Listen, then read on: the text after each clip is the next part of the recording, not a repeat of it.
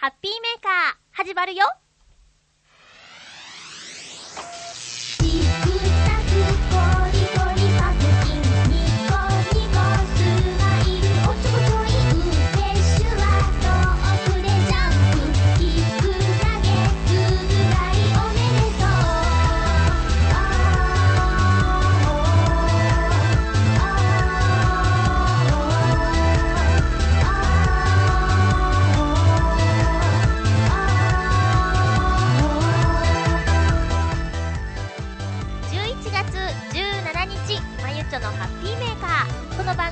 組は、チョアヘヨ .com のサポートでお届けしております。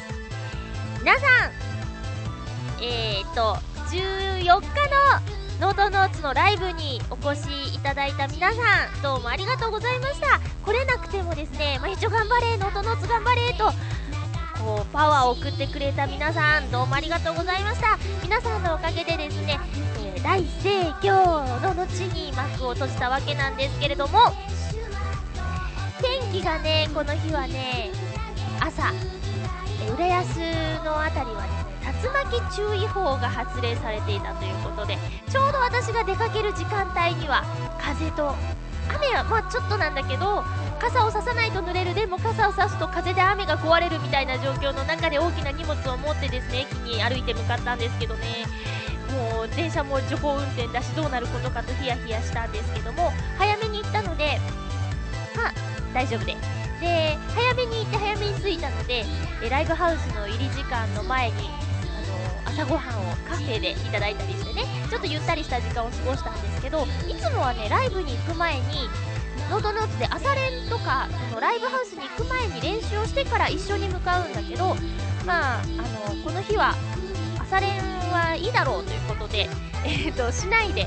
別々にライブハウスに向かったんですけどね、えー、となぜならば入り入り時間が10時40分だったんですけど、えー、とリハーサルが11時から11時半そして私たちの出番がですねこの日の鳥ということもあってあのー2時半ということで、11時半にリハーサルが終わってから、2時半まで3時間も時間があったんですね。えーなので、まあ、朝練をしてもですね、あんまりこうなんか、そこまで持たないだろうみたいな。逆にじゃあ、ちゃんと寝るなり、休息するなりして、えーリハをちゃんとやって、まあ、それまで練習ちゃんとやってきたんでね、えーリハをやって、えー集中力をちゃんと保つために、まあ、おのおのの時間を過ごしましょうみたいな感じで朝練はなかったんですけど、えーそうですね。まあ、ライブの感想とかもいただいてるので、その時に、えーもっと詳しく話していきたいと思うんですけどもね。えーとね、今日の浦安。今日、今日ってね、今日ってなんか、あれか、今日はね、実は17日じゃないな、16日ですね、なんですよ。えー、16日の深夜に、深夜0時に、あ、違う、17日のぐちゃぐちゃだ。え、17日の深夜0時の、あの、更新予定なんでね、えーもう、これを収録したらすぐに局長のところに、あの、音源を送らなきゃいけない状況なんですけど、本当はね、日曜日にレコーディングというか、その収録する予定だったんですが、あの何しろバテてしまいまして。あ、日曜日はお昼から予定があったんでね、その前午前中に収録を済ませてしまう予定だったんですけど、まあ、あの、寝坊しちゃって、収録の時間が取れないぐらいの寝坊だったんですけど、ということで今日、月曜日に今収録している。今何時？今何時？今何時だ？えっ、ー、とね、だいたいそうだな、2時ぐらいかな、今。うん。午後なんですけどね。皆様いかがお過ごしでしょうか？これ聞いてる時間はだいたい夜中だったり、別の日だったりするんですけどね。ちょっと寒いんですよ。昨日暖かかったんですけどね、ちょっと寒いんですね。あの、昨日はお友達とランチをする予定で、えー約束してて、それで行ったんですけどね、行った場所は、浦安にあります、あの、洋食屋さんラキっていうお店で、今、私のブログには書いてあるんですけど、あの、ホームタウン浦安という番組のナレーターをさせていただいてるんですが、その番組の企画で、洋一郎さんっていうミュージシャンがいてね、あの、取材に行ったお店にもう一度行って、そのお店のイメージソングを作って、お店の方が気に入ってくれたら、視聴者の方に、あの、プレゼントをくれませんか？っていう企画なんですけど、あの、洋一郎さんがね、即興で音楽を作るんですよ。で、まあ、まあすごいです。15分ぐらいらしいんですよ、所要時間は。それでもう素敵な音楽をね、作るんですけど、大体もう、もうほぼ100%、いや、100%、今のところ100%の確率でお店の方は気に入ってくださって、頑張ってるのは洋一郎さんなんですけど、視聴者の人に、あの、プレゼントゲットがね、あの、のチャンスがあるっていうことで、なんとそのプレゼントゲットの、あのプレゼントが友達に当たったんですよ。で、一緒に行こうよっていうことで行ってきたんですけどね。あの、洋食屋さんラキっていうお店は、舞浜駅、JR の舞浜駅と、東西線の浦安駅と、もうどちらからも距離があって、バスで行かないとちょっと難しいんですけど、美味しいです。イタジェラのヨシオンさんとも一緒に行ったことあるんですけど、ヨシオンさんもね、うまいと言ってました。うん。で、それ、一緒に行った後も、何度かヨシオンさん行ってるみたいで、気に入ってくれて嬉しいんですけどね。あのね、デミグラスソースが格別で、今は11月限定で、鉄鍋煮込みハンバーグっていうのをやってるんですよ。温泉卵が乗ってて、すっごい美味しかったです。これを食べに行ったんですけど、もうもうもう一回食べに行きたいぐらいに、めちゃめちゃ美味しかったです。おすすめです。で、あのー、ホームタウン浦安のプレゼントゲット大作戦っていう企画にですね、メールを、あのー、いただいたり、はがきとかファックスとかで、番組に一言なんていう、あのー、欄もあるんですけどね、そこに、ナレーターについてのご意見をいただいていてですね、私のことなんですけど、あの、割と、そうね、ナレーターが、たまに自己主張する構成になってるんですよ。あの、まあ、私も浦安市民なので、紹介するお店とかに行ったことがあることもある。で、その時にですね、私も行ったことあるんですけど、とかナレーションで言うんですよ。私も行ったことあるんですけど、おすすめですよ、とか、私も食べたんですけど、すっごく美味しかったです、みたいなナレーションが入るんですよ。で、そのことについてツッコミが入っていて、あの、ナレーターの感想が入ったりするのが面白いと。ホッとしてるんですけどね。うざいって言われなくてホッとしてるんですけど、あの、それを読んだディレクターさんが、よし受けてるのかじゃあ、もっともっと自己主張しようよっていうことで、最新のナレーションの文がですね、自己主張がさらに激しくなっていて、これはね、こうテレビ業界のね、怖いところなんですけど、えー、今までは本当に食べたことあるから、食べたことあるんですって言ってその場で、じゃあ私も食べたことあるんですけど、みたいな作りになってたんですけど、あの、それをやると面白いというリアクションがあったので、まだ食べたことないのに、食べたことあるんですけどっていう原稿になってたりするんですよ。それがね、別にそんなのは、お芝居だから、いいのかもしれない。また私頭から熱くなってますけど、いいのかもしれない。でも、私は、あの、放送の後も、そのお店に行くかもしれない。その時に、あなた食べてないのに食べたって言ってましたよねっていう空気が怖いので、オンエア前にですね、ナレーション収録した後、オンエアまでに、まだ店の人が見てない間に、実際にその、食べたんですよって言ったものを食べに行ってきました。これで、フィクションではなくなったわけですよ。順番は違うけどね。でもでも、食べてみたいものだったので、よかったです。そのお店では、お店には行ったことがあるんですけど、えー、映像で食べたんですよって言ったものじゃないものを食べてしまっていたんですね。なんですけど、その、映像で食べたんですよって言ったものも興味があったので、いい機会というか、いい言い訳で行くことができました。なんのこっちゃ。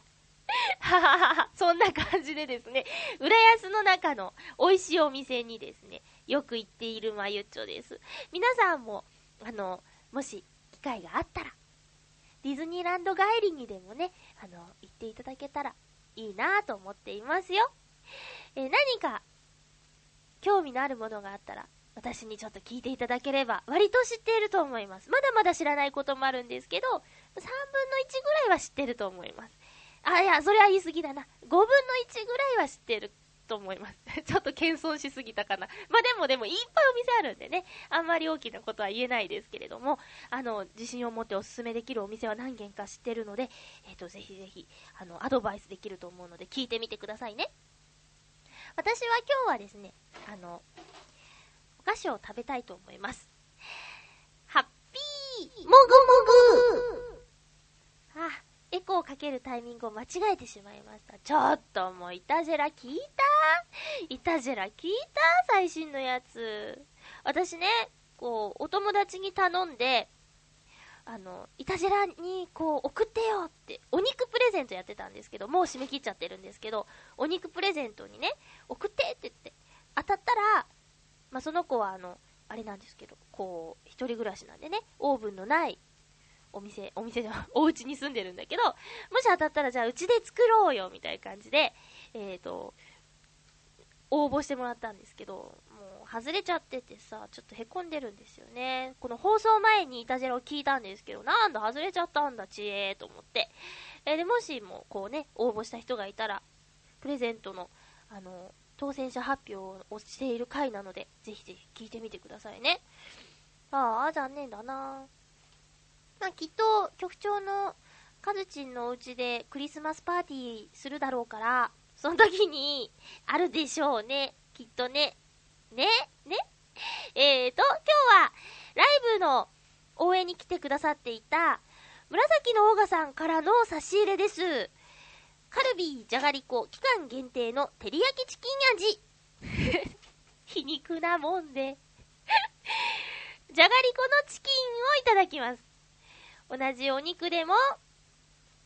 チキン味とチキンは違うね。あれ？チキンじゃないか。七面鳥か。ターキーか。あ何が何だかよくわかんなくなってきましたけど、いただきます。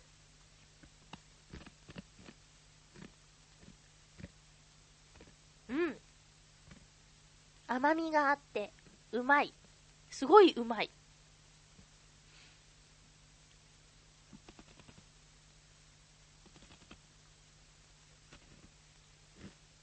うん。あ、なんかね、でも今までにない味かも。じゃがりこの中で。甘みが強い気がします。あ、でも後で。あ、照り焼きの甘辛いじゃないですか、照り焼きって。最初はね、甘いが強いんだけど、だんだん辛いが来る。うん。あ、そんな感じです。あ、結構忠実に照り焼きチキンの味がしますね。うん。照り焼きチキンというか、照り焼きソースというか。美味しゅうございます。皆さんも期間限定なのでお早めにお召し上がりください。以上、ハッピーもぐもぐ、カルビーじゃがりこ期間限定の照り焼きチキン味をもぐもぐしてみました。紫のがさん、どうもありがとうございます。続きましては、こちらのコーナーです。ハッピートークはい。ハッピートークのコーナーではですね、えっ、と、ライブの感想をいただいておりますので、お便りをご紹介しながら、ライブ音源もですね、聞いてもらいたいなと思っておりますよ。せっせとね、音響の方も準備して、はい、オッケー。えーと、まずは、うん、お、そうだな、ライブに行けなかったけどっていう方のメッセージをご紹介しましょうか。ハッピーネーム、七星さんです。ありがとうございます。まゆちょハッピー、ハッピー？ライブお疲れ様でした。今回のライブは、ここができたぞってとこがあったら教えてください。ということでね、え七星さんも、簿記検定試験を受けてきたということで、あえて、合格しに行ってきますというメッセージをいただいているんですが、あれ？追記されてますが、と言いたいとこでしたが、終わってみると残念な結果が待ち受けてそうです。なんか腹立つので、どこが間違っていたか分析してリベンジかましてきます という追記。そうか。うん。実はね、この試験、私の会社のお友達も受けてます。うん、2級と1級受けるって言ってたかな。彼もね、あのーちょっと合格点の70点だっけ？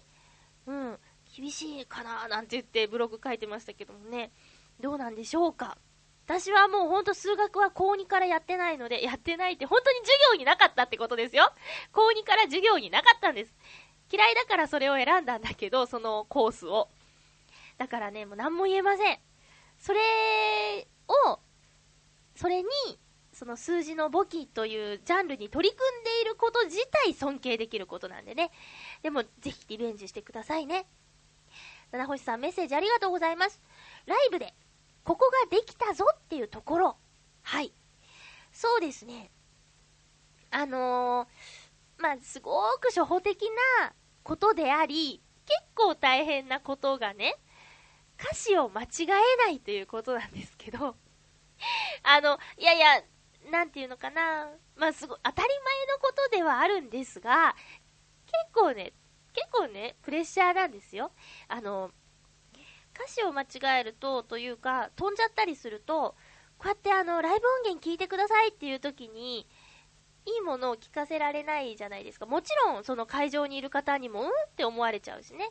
だから、それはもう基本中の基本なんですけど、とりあえずそこはクリアしました。今回、大丈夫だったと思います。ここができたぞはね、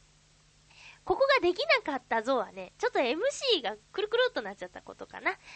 あとね、ここができたぞってとこか。ここができたぞっていうとこは、あ、そうですね。あんまり緊張しなかったかな。うん。あんまり緊張しなかったですね。緊張してる姿を見せてもお客さんつまんないのでね。そこはね、いつも心がけてはいるんですけど、どうしても1曲目いつも緊張しちゃうんですよ。でも今回そんなに、その、なんだろう、出る直前の楽屋というか、直前のスペースでは割と緊張してたんですけど、そうですね、本番始まっちゃえば、そんなに緊張しなかったかな。うん。あのー、知った顔が多かったっていうのもあるんですけどね。ありがとうございます。それは、あの、来てくれるみんなのおかげだと思っておりますよ。えー、七星さんどうもありがとうございます。一緒に頑張りましょうね。さて、続きましては、でででん。ハッピーネーム、カズさんからです。ありがとうございます。まゆちょハッピー、ハッピーライブお疲れ様でした。どうもありがとうございます。多作でのライブを大いに語ってください。はい。鳥ということで、最後は頑張れで盛り上がって締めくくったのかな？それとも新曲のクリスマスソングで静かに締めくくったのかな？今回もまゆちょレポートをお願いします。まゆちょレポートが終わったところで、まゆちょに質問です。あレポート先にやれってことかな？まあいいや、読んじゃおう。まゆちょに質問です。作詞をしてからタイトルを決めているのですか？タイトルを先に決めてから作詞をされているのですか？秋の新曲は曲を聴いてもらいタイトルを募集されていましたが、逆パターンのタイトルを募集して選んだタイトルから作詞して曲を作るなんてありでしょうか？カズさんありがとうございます。そうですね。んじゃあ、質問から答えよう。意地悪をしているわけではないんですけど、なんとなくそんな感じですね。えーと、そうしようとしてやってないですね。いろいろです。詩をしてからタイトル。タイトル決めてから詩。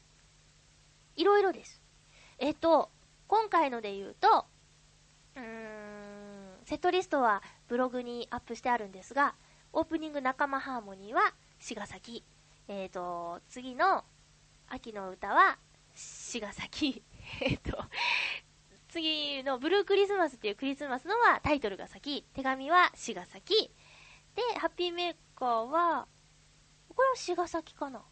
あ、でも、テーマはハッピーメーカーにしようみたいな。ハッピーメーカーのテーマソングを作ろうっていうことでやったから、まあタイトルが先になるのかな。あと、ハートネイチャーもタイトルが先ですね。これはセットリスト、今回歌ってないんですけど。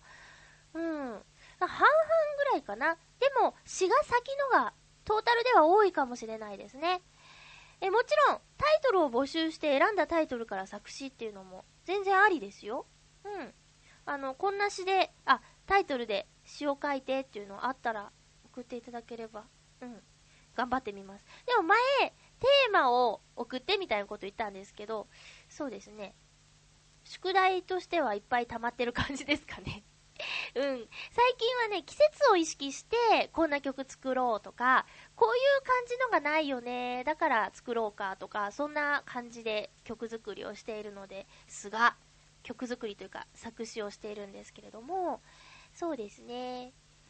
もしもどうしてもこのタイトルで書いてくれっていうのがあったら送ってみてください。挑戦してみます。うん、お約束はできないですけどね。えーとね、鳥？鳥はね、意識しなかったですね。あの、あまり、そうだな、楽屋が広くないというか、まあ、はっきり言って狭いというか、ないに等しい感じなので、えーと、2時半というか、2時、2時まで、直前の、私たちの1個前のアーティストさんが舞台に立つ時間までは、ライブハウスの外にいました。会場で他の方のを聞いてるのが一番いいんでしょうけど、うーん、今回すべて男性アーティストさんだったということと、あと人の聞いてると緊張しちゃうので、私いつもね、出番が終わってからは会場にいるんですけど、自分の出番前には会場で聞けないんですよ。見てると緊張しちゃうから。そうかって、今見てるあそこに自分が立つんだなと思うと、くわーっと気持ちがちょっと上に、上になっちゃって、ドキドキしちゃうので、いつもね、ライブハウスでは、できれば先に歌っちゃいたい感じなんですよね。うん。先に自分がやっちゃっ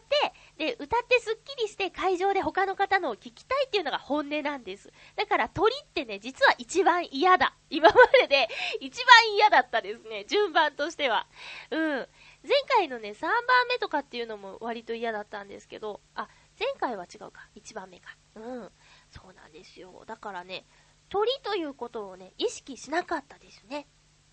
ちなみに最後に歌ったのは、まあ、なんかちょっとお決まりになっちゃってる感じなんですけど、ハッピーメーカーで締めさせていただきました。ちょっと CD のね、宣伝もしなきゃいけないということと、あと、最後にね、あなたは、あなたは、あなたは、ハッピーメーカーっていうのは、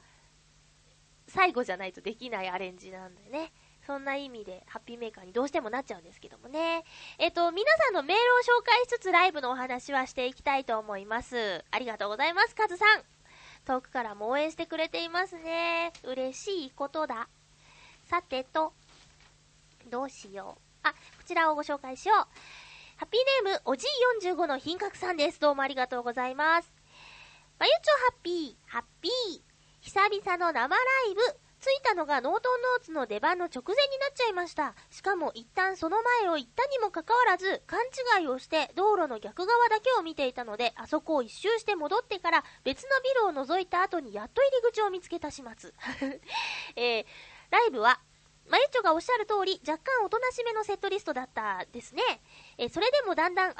ティストらしくなっているように見えましたですよ。という感想どうもありがとうございます。おじい45の品格さん、とっても久しぶりにライブハウスに来てくれたんですけども、よかったです。お会いできて。CD も買ってくださってありがとうございます。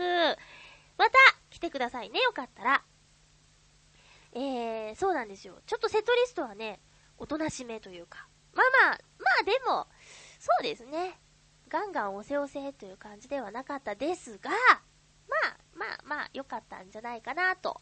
終わってみての感想は、みんな、お良かったんじゃないって、たまにはそういうのもいいんじゃないみたいなことをね、言っていただきましたね。うん、嬉しかったです。どうもありがとうございます。えー、そして、そうだなうーん、うん、うん、ちかなこれかな？あれ？これかな？ちょ、ごめんなさいね。いや、いっぱいいただいてるってことなんです。はい。えー、ん、困ったな。どれにしよう。こっちにしよう。本当にごめんなさい。えっと、ハッピーネーム、フクロウのキスさんです。どうもありがとうございます。まゆちょさん、皆様、ハッピー、ハッピー？先週末は、あまりに仲が良かったために、クラス替えで別々に分けられたといういきさつのある、中学時代の友人たちとお酒を飲みながら、調べたよ難しい漢字を使ってたんですけど、虐待ない話をし、うん。土曜日にはノートンノーツのライブを聞きに行くというとても楽しい週末でした。ライブの感想といたしましては、このような事情から、もみ色の歌が今回は特によく聞こえましたが、手紙の電子ピアノバージョンも良かったです。次以降のライブはどんな状況で、どんな気分で聞くのか今から楽しみです。それでは、というメッセージどうもありがとうございました。もみ色の歌ですが、えー、実はですね、秋の歌、タイトル募集してましたけれども、えー、もみ色の歌というタイトルに決定いたしました。このタイトルはですね、あの親友でもある小野功石くんが、え考えてくれたんですけれども、もみ色がどんな色かは特に問題ではなく、その色をね、見ちゃうと、私もちょっとそう、それは見ちゃったんだけど、あの、この色って別にね、決めなくても、あなたの、皆さんの思う秋の色でいいんですよ。だから、もみ色がどんなんでは、どんな色かっていうことは、特にね、重要なことではないんですよ、私の中で。ただ、なんか色の説明の中で、鮮やかな色って書いてあったんですけど、あの詩の中にも、鮮やかにっていうところがあって、そこでちょっとバシッときたことと、あとまあ私の思う秋の色の中にもみ色的なものもあったので、それはそれでいいかなって。で、ななんとかの歌っていうのは今までなかったので、そういった意味でもですね、えーぴったりくるんじゃないかなと思って、秋の歌は、もみ色の歌というタイトルに決定いたしました。ここでですね、ライブ音源を聴いていただきたいと思います。タイトルが無事に決まりました。この曲、もみ色の歌を聴いてください。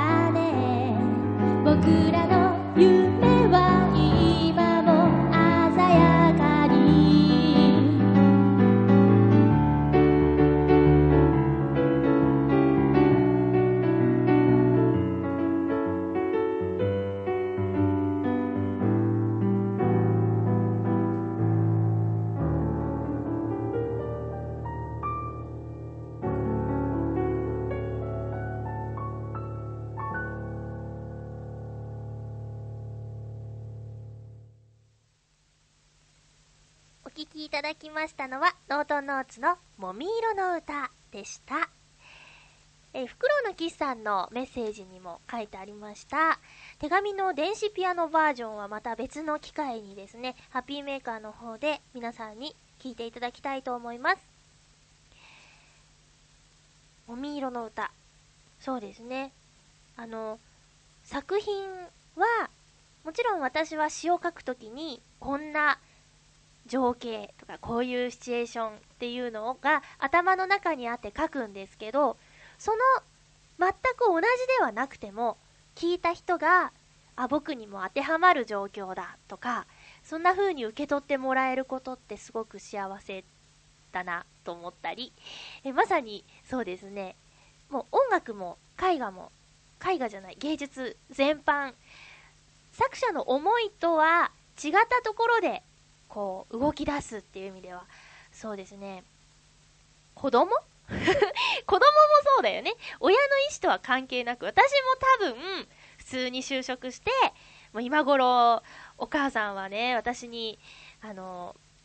子供がいて、自分はおばあちゃんになっていたいとかいう思いはあったと思うんですよ。私のお母さんはだって、ね、24で私を産んでるんで、ね、うん。私もね、それぐらいで子供を産んでたら、お母さんは今頃可愛い孫がね、こう毎年会いに行くよ、みたいな感じのね、えー、人になってたかもしれないのに、私と来たらね、皆さんご存知のように、あはは、みたいな感じじゃん。だからね、その、あれ？ちょっと脱線したけど、そのなんだ？あの、歌や、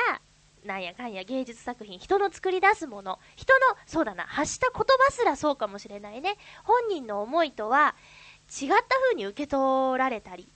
ああ、ちょっと待って。なんか伝えたいことがめちゃくちゃになってきたけど、そうね、今のは、そうだな、人の発した言葉が違う風に受け取られるあ、それはちょっとなんか、今言う話じゃない気がするな。あの、ま、まあ、ちょ、ちょっと、ちょっと置いといて、音楽とか、その芸術の話だけにしようか。えっ、と、それは、その、そうだな、生み出した時とは違う風に動き出したとしても、えっ、と、それはすごくいいことだと私は思うんですけど、あの、まさに生き物だなっていう話をしたかったんですよ。で、えっとね、クリスマスの曲を作ったんですけど、クリスマスのというか、そうではなくなっちゃった感じなんですね。別にクリスマスじゃなくても、そういう気持ちはいつでもあるかもしれないけど、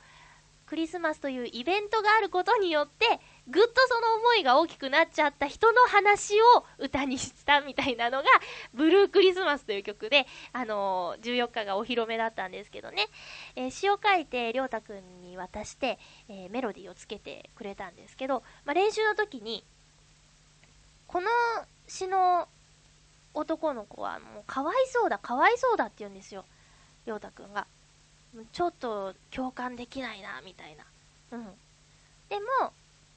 私は、もし、私は、そうだな、自分が男だったらよかったのにって思う瞬間は多々あるんですけど、あの、自分が男の子で恋愛をしたら、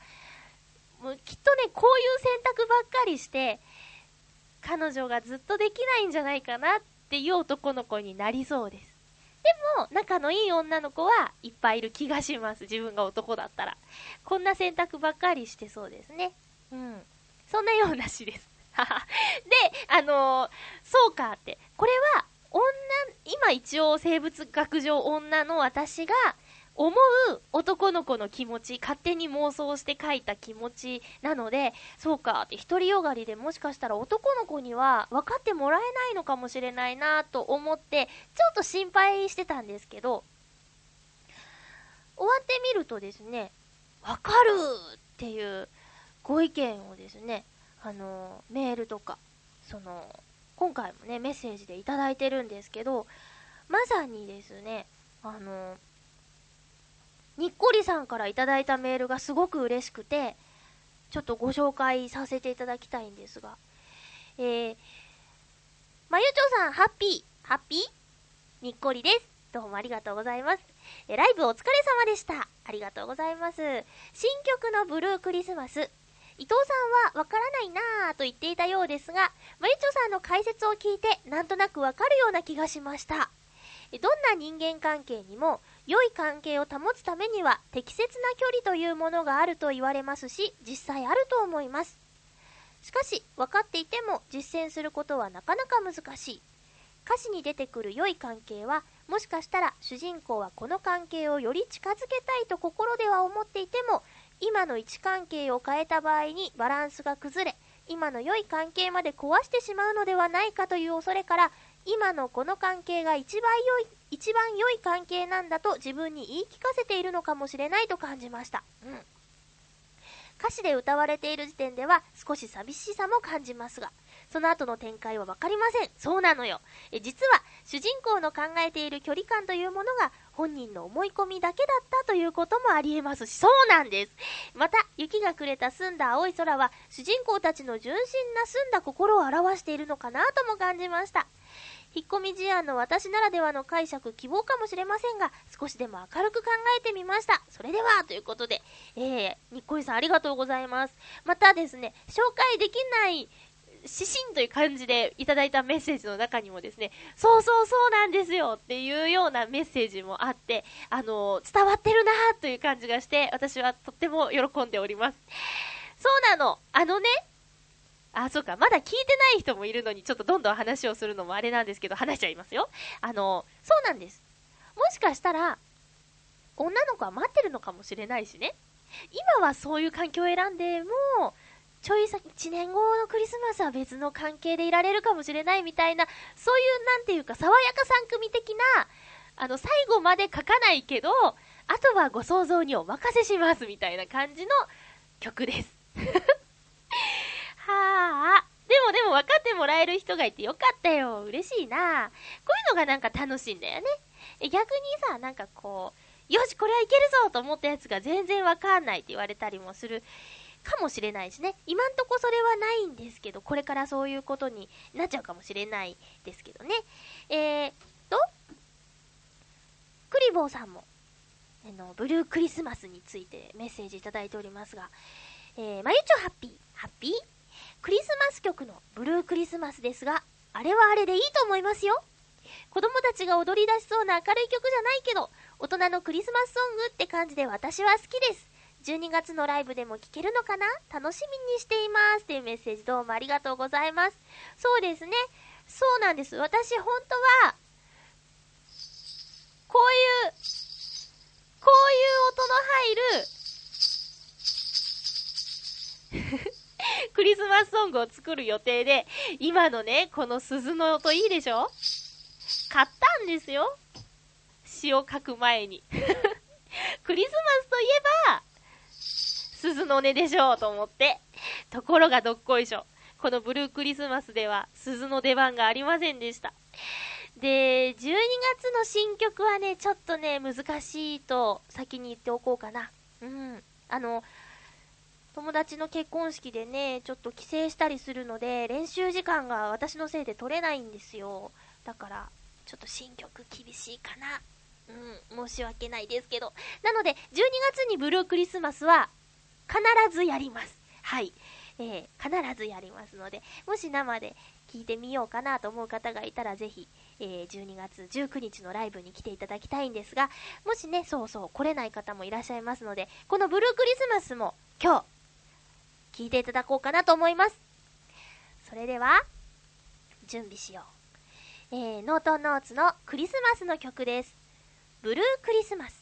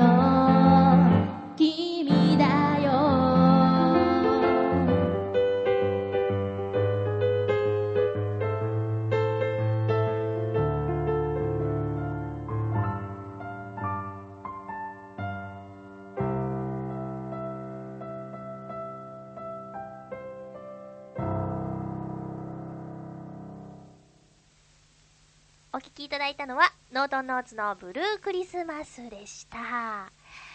ちょっと解説した後で、ね、すいませんね。なんか順番が違う？順番違う？大丈夫ですか？えーと、クリボーさんからのメッセージ続きがありまして、えー多作ではあまり話す機会がなかったからここで言いますということで、髪が綺麗に整っていたけど、美容院に行った？大人のレディーって感じでとっても似合ってましたよというメッセージなんですが、残念ながら、私いつもですね、ライブ前には必ず美容院に行くんです。あのー、そうですね。やっぱりこう、身だしなみを整えねばならんでしょ？人前に立つんだから。しかし、今回はですね、行ってません。今回はですね、あのー、ちょっと、時間、まあ、時間がないは本当言っちゃいけない言葉だと思うんですけど、タイミングがね、なくて、うん、ちょっと、ね、行ってないんですよ。ライブ前に、美容院に。えー、しかもね、あのーリハが終わって、ちょっと渋谷をブラブラしてる時に、お兄さん、美容師のお兄さんに、そろそろ髪なんとかした方が良くないですか？みたいな感じで声かけられて、あの、カットモデル募集してるんですけど、みたいな感じでね、言われるぐらいに整ってなかったのに、クリボーさん、綺麗に整ってましたか？よかったです。それはよかったです。あのね、えー来月は、ちゃんとしてライブに行きたいと思います。ライブ前というよりは、友達の結婚式の前にね、美容院行くことになるかなーなんてね、思ってますよ。えーどうもありがとうございます。ありならよかったです。大人のレディーか。まあね、もう大人ですからね。えー、クリボーさんメールありがとうございました。さてと、そうなんですよ。このね、お昼のライブだったんですけどね、あの、会場には、あーもみ色の歌のタイトルの、あの、生みの親でもある小野功石くんも来てくれていたんですが、ライブの後は、みんなで、というか、多くの方がですね、その小野功石さんの、えー展覧会の会場になだれ込んだということで、私は行かなかったんですけど、えーまあ残念ですね。えーそのことについてもメールいただいているんですが、私行ってからそのお話ししたいので、ちょっと今日はしません。うん。次回のハッピーメーカーでお話できるように言っていきたいと思います。はい。なので、ちょっと今日メールくださった方には申し訳ないんですけど、待っててくださいね。なぜ、のこのこくんの展覧会に行かなかったかと申しますとですね、えー一旦家に帰り、荷物を置いて、そう、今回もいろんな差し入れをいただいてね、お花、水なぎさんお花と、お米、あの、北海道の、もう、もう手に入らないという希少価値のすごい高いお米をちょ、ね、こう、ね、いただいて、あの、ライブの荷物もあったのし、あと、差し入れもいろいろとあったので、え一度お家に帰り、荷物を置いて、行った先はですね、えミッフィーさんのライブがですね、えー同じ日に六本木ヒルズの方であるということをあらかじめ知っておりましたので、えー行こうということで、えー始まるのがね、遅めの8時半だったんですよ。8時半だったら全然大丈夫だということで、お家帰って、荷物置いて、ちょっとご飯食べて、えーで、六本木ヒルズに向かいました。ミフィさんと、その、ライブ、同じ日ですね、なんてメールでやり取りしてたので、あの、びっくりしてましたね。ミフィさんに行くってメールしてなかったんで、サプライズ好きの私としては本当に、あの、ミフィさんを驚かすことができて、大満足してるんですけれどもね、喜んでくれてよかったです。あの、いいの？っていうぐらいに、ちょっとチケットもね、500円、ドリンク500円ということで、すごくお安い感じでね、も、なんかいいのかなっていう、えー感じはあったんですけど、しかもね、六本木ヒルズといえば、欅坂のあの並木にですね、LED のイルミネーションがもうクリスマスなんでがっつりされてるわけなんですよ。で、毎年だか何年かに一度だか色が変わるんですけどね、今年は去年もだったかな、白いイルミネーションなんです。白い LED がバーってついてて、えキラッキラでね、本当に綺麗だったです。で、ウムっていう、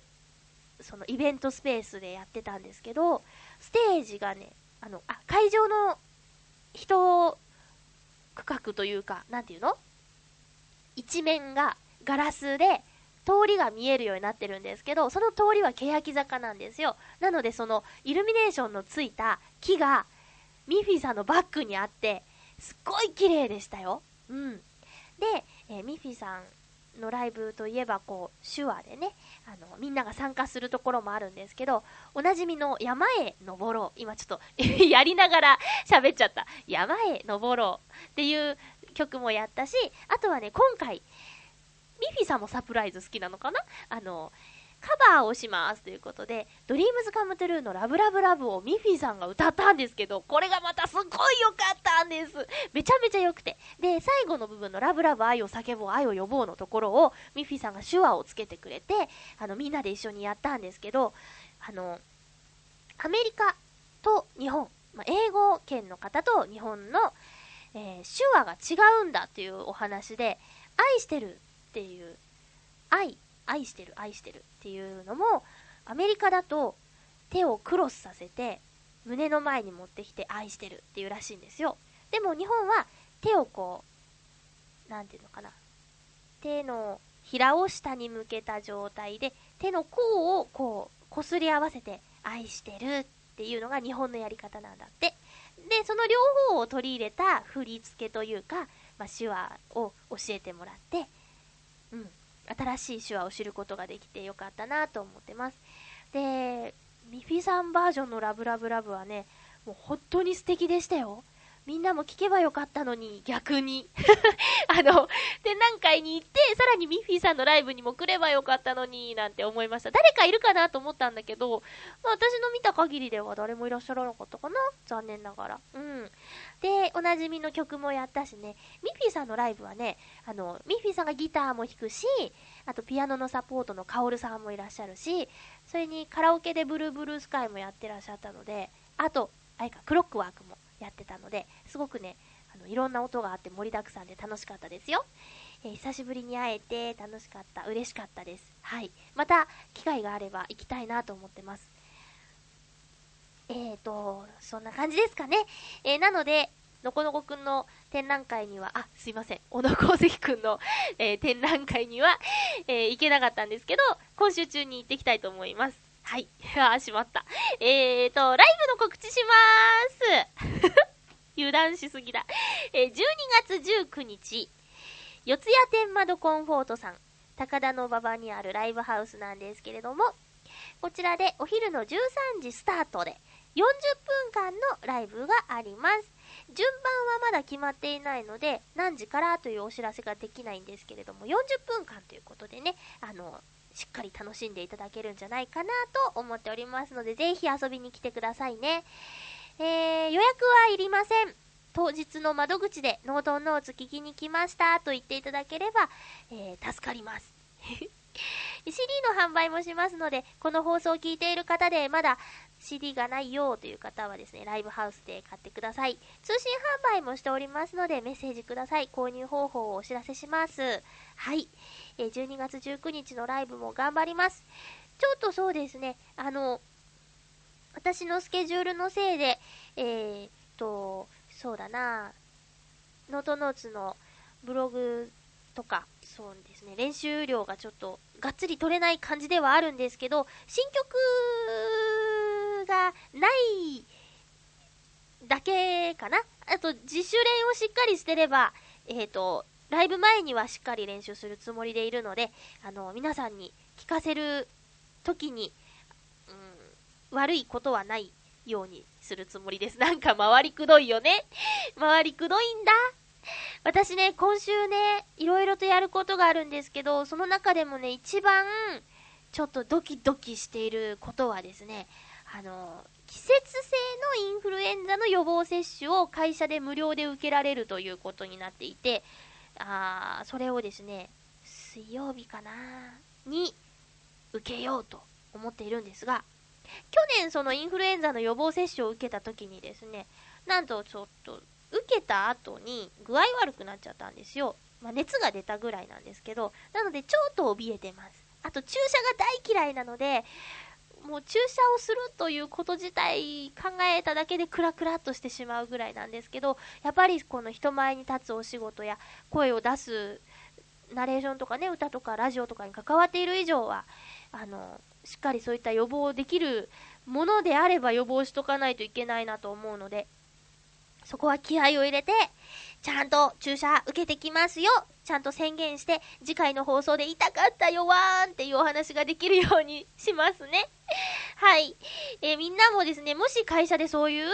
あの機会があるのであればしっかり受けるんだよ。私も頑張るんだから。私すごい嫌だけど頑張るんだからみんなも頑張って受けるんだよ。うん。うん。頑張れ。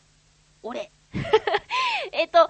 しそうだな、今日、ライブ音源を聞いていただいたんですけど、あの、ライブに来てない方で、今回初めてブルークリスマス聞いたよとか、あの、もみ色の歌聞いたよっていう方がいて、感想があったら次回の放送で紹介したいので、ぜひ送ってくださいね。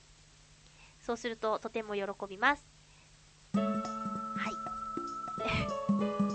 えっとそうね今週また雨が降ったりするみたいで寒くなったりもしますけどみんな本当に体に気をつけて1週間過ごしてくださいね。そろそろお別れのお時間です。お相手はまゆちょことあませまゆでした。また来週ハッピーな時間を一緒に過ごしましょう。ハッピー。笑顔でいても手の地口でも同じ時間が過ぎていくから